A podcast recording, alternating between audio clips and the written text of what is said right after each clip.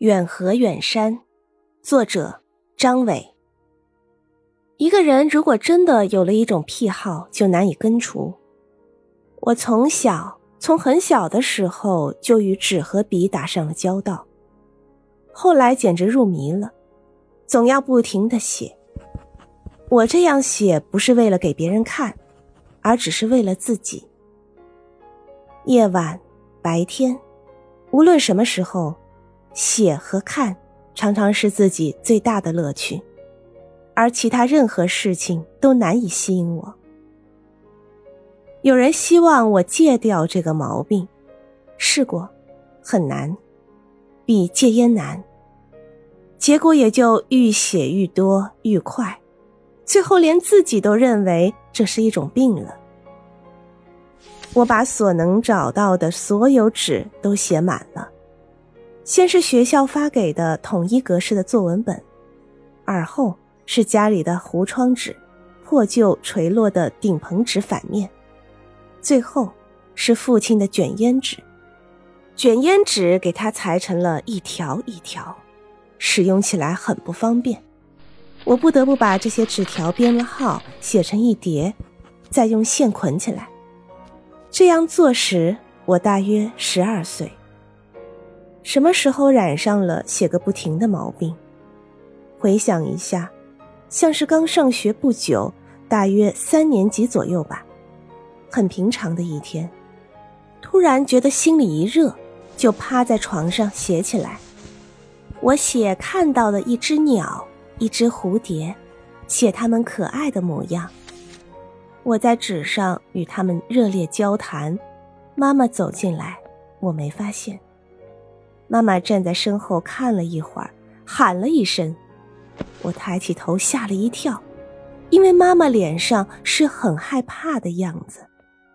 她说：“你不能，孩子，你不能。”妈妈是说我不能在纸上写，为什么不能？她说不出。可我需要这样，我学会了写字，愈来愈多的字。我渴望记下什么啊？许多许多的字，连接起来是一句话；许多许多句话连接起来，就是我心里的意思了。神奇的字，组成的东西包含的奇异，说也说不完。我们家的阁楼上有一个粗糙的木箱。我爬上阁楼的那一天，就知道真正的珍宝藏在哪儿了。这个木箱也是妈妈携来的，就像当年携我而来一样。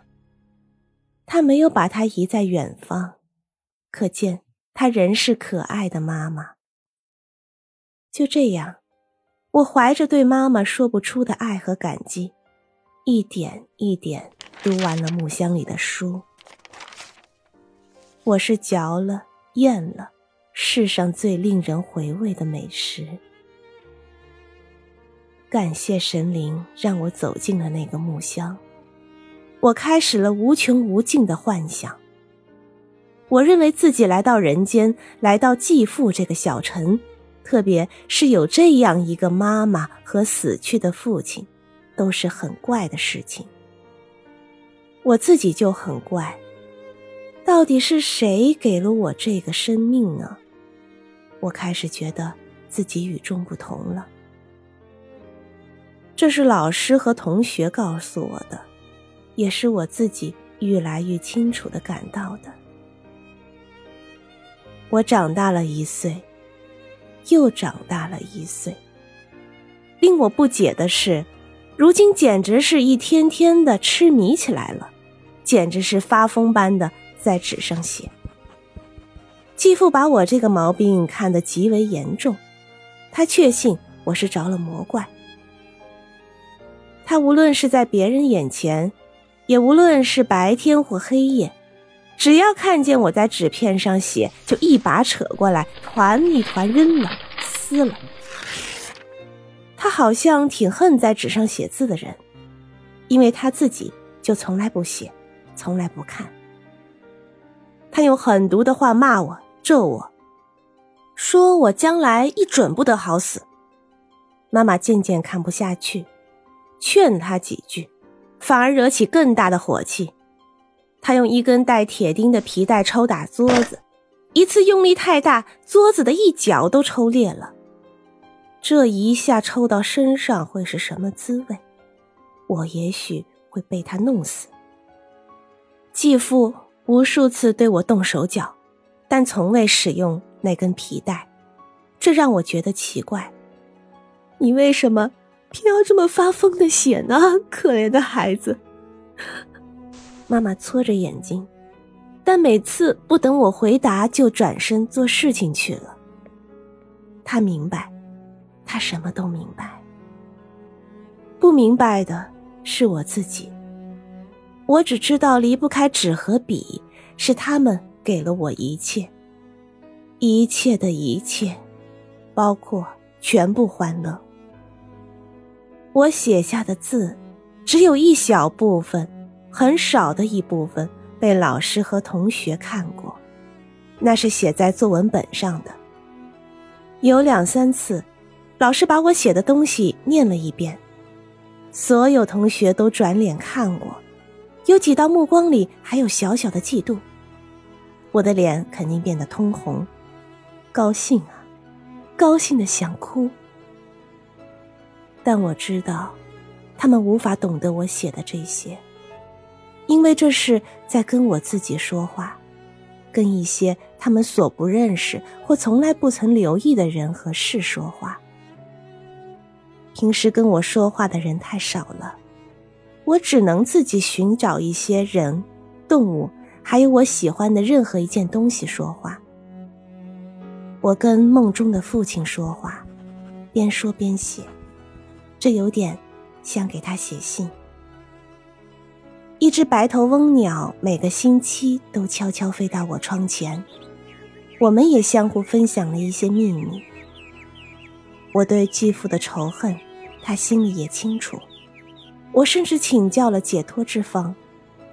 白头翁为我流泪，为我歌唱。在长长的时间里，我和白头翁鸟成了最好的朋友。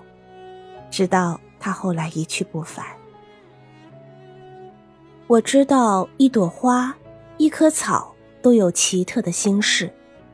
一只浆果，在它成熟发红的时候，肯定变得和蔼善良。我与它无所不谈。我真的具有与其互通心语的能力。有一次实在忍不住，就跟妈妈说了。他毫不觉得惊奇，只是低下头去，好像妈妈在回忆一个熟人旧友。那个人好像也具有类似的能力。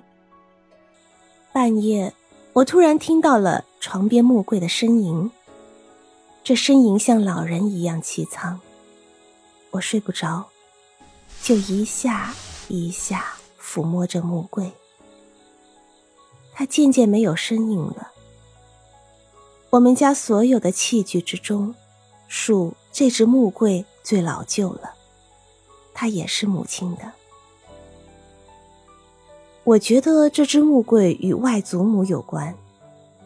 我从未见过外祖母，也很少听妈妈谈起过她，但我认定这木箱是老人家的，于是木箱就等于。是外祖母了。真的，我依偎在柜子上时，就觉得是在老人怀里。